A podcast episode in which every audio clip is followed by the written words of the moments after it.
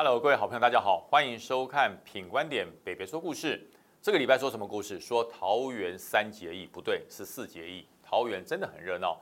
呃，我在桃园住了二十六年了，从来没有发现一个桃园的市长选情可以比台北市还要热啊！所以很多我们国外的朋友跟我讲说，今年台湾的选举啊，是不是只剩下台北市跟桃园市在选举？我说啊，你们会重视桃园？他说不是，我们重视桃园。这桃园实在太抢镜了。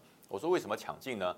他说你看哈，从刚刚开始，国民党的初选闹出了侏罗纪事件，就是罗志强跟朱立伦啊，为了提名的事情，真的哈，这个真的是鱼死网破。后来罗志强用一手成全啊，成全了张善政，张善政就接棒了，开始跟这个议长邱义胜之间的一些团结啊啊，这个将相和等等哈，再来就是跟吕玉玲之间啊有一些呃还没有把它解开的心结。后来也经过了非常长期的努力，跟吕玉玲委员的心结，张善政也解开了。哇，那国民党到此应该认为是团结一致，由民进党接棒。民进党马上啊提名了林志坚。哇，提名林志坚之后呢，呃，就有很多绿营的重量级的人物开始不满意，例如说桃园的郑宝清，就说不行啊，林志坚你怎么可以绕跑呢？你怎么可以抄袭呢？我们是诚信第一哈，绝对不能有一个抄袭的。郑运鹏就说：“我挺肩挺到底，我一定挺林志坚。”那这个时候，呃，林志坚终于在呃台大公布了啊这个学位的问题，公布了论文的问题之后，林志坚退选了。哦，那林志坚退选了，应该拆弹了嘛，对不对？民进党立刻火速就提名了郑运鹏来继续接棒来选桃园市的市长。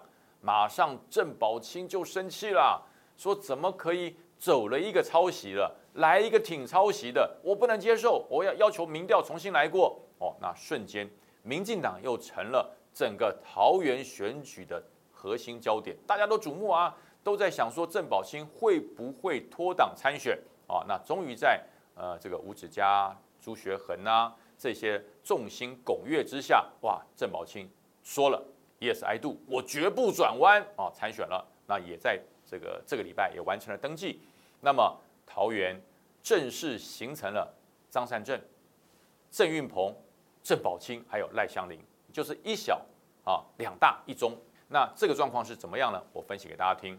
在张善政被研究门事件整个缠身之后，那郑宝清的支持度会不会上升？我预判会上升，上升多少要视两个情况而定。第一个，张善政的危机处理。张善政对于这个计划门事件，对于这个整体的研究案事件，到底如何来拆弹啊？是比照当年的宋楚瑜，在四十八小时之内召开记者会，或许是比照林志坚，也是四十八小时之内针对论文召开记者会。如果是这样子的话，或许伤害会减少。可是目前到现在为止，已经超过四十八小时了，张善政没有召开任何的记者会。也没有提出任何的书面报告、任何的资料来驳斥，说这是一篇乌龙报道，这是一个抹黑的作为，仅仅是透过口头上啊说这是抹黑，这是泼脏水，这是非常不好的选举。呃，研究的报告跟论文不一样，论文才叫抄袭，研究报告叫参考。哎，大家认为接受的人会有多少啊？所以说这个危机处理到目前来讲，我觉得是不及格的。是不及格的，他应该要立刻把十二个主笔人全部都找来，经过了非常审慎的研究之后，由主笔人针对他的部分撰写的部分，很明白的跟社会大众公开，有没有经过呃相关网站的同意？如果有，提出证明；如果有，提出所有的资料，让所有人清清楚楚。那我觉得张善政最后说这个事情，我对于呃整体研究报告督导。不够周延，我还是要跟大家道歉啊！如果这样子，或许整体的伤害会减少。但是呢，目前张善政选择的方式是要用政治的问题来解决这个纠纷，要用政治的氛围来解决这一次的整体研究研究门的问题。这样下去会怎么样？你用政治的方式解决，就会有更多的政治效应出来。例如桃园妈妈马上就公布出了说，哎，这个是 A 钱如何如何哈。请他要还钱，马上就被告啊！这个桃园妈妈立刻就被张善政提告，哦，在昨天就被提告了。那么你认为桃园妈妈高不高兴？我认为她是觉得太棒，太棒了。如果我这个看板挂出来，你都没有理我，她才难过。而且呢，如果你因为这样去告她，我真的很担心，万一啊一个礼拜之后，桃园所有的绿营参选人都挂出了这一张，那你是不是要全部提告啊？如果是每个都提告的话，那你选市长是要广结善缘。所以我才说，这是一个我觉得是非常不及格的危机处理。那么讲到了这个郑宝清跟赖香林。要如何去争取这次危机处理里面张善政失分的选票呢？我觉得其实很简单啊。呃，郑宝清委员如果他使用的方式是我不管蓝绿，只求真理，一百分会找到中间选民。所以这个时间点选择很重要。那么郑宝清会不会得分啊？那就看郑宝清委员自己的选择跟想法。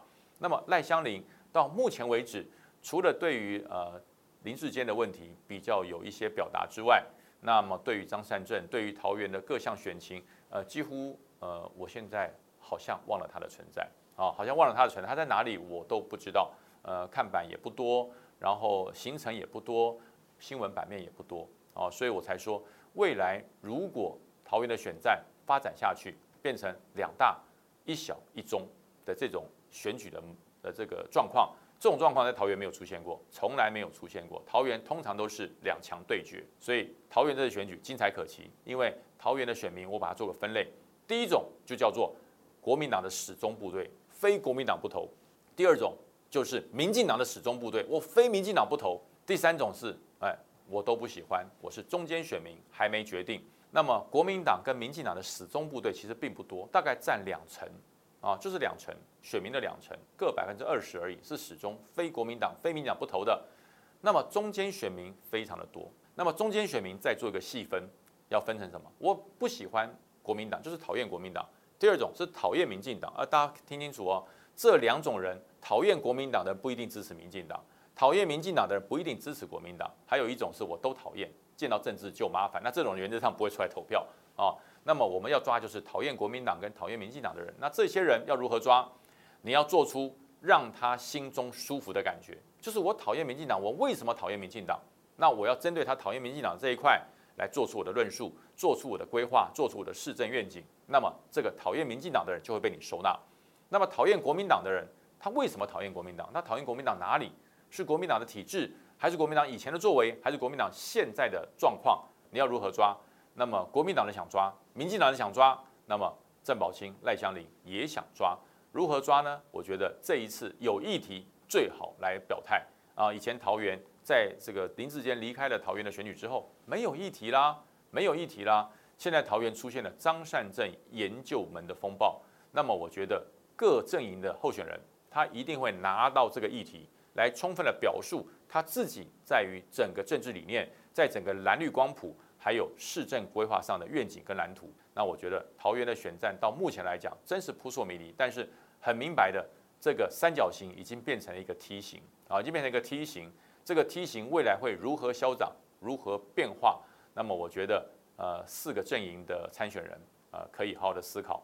那么我还是很诚心的要跟张善政先生讲，出来面对，不要躲避，不要把。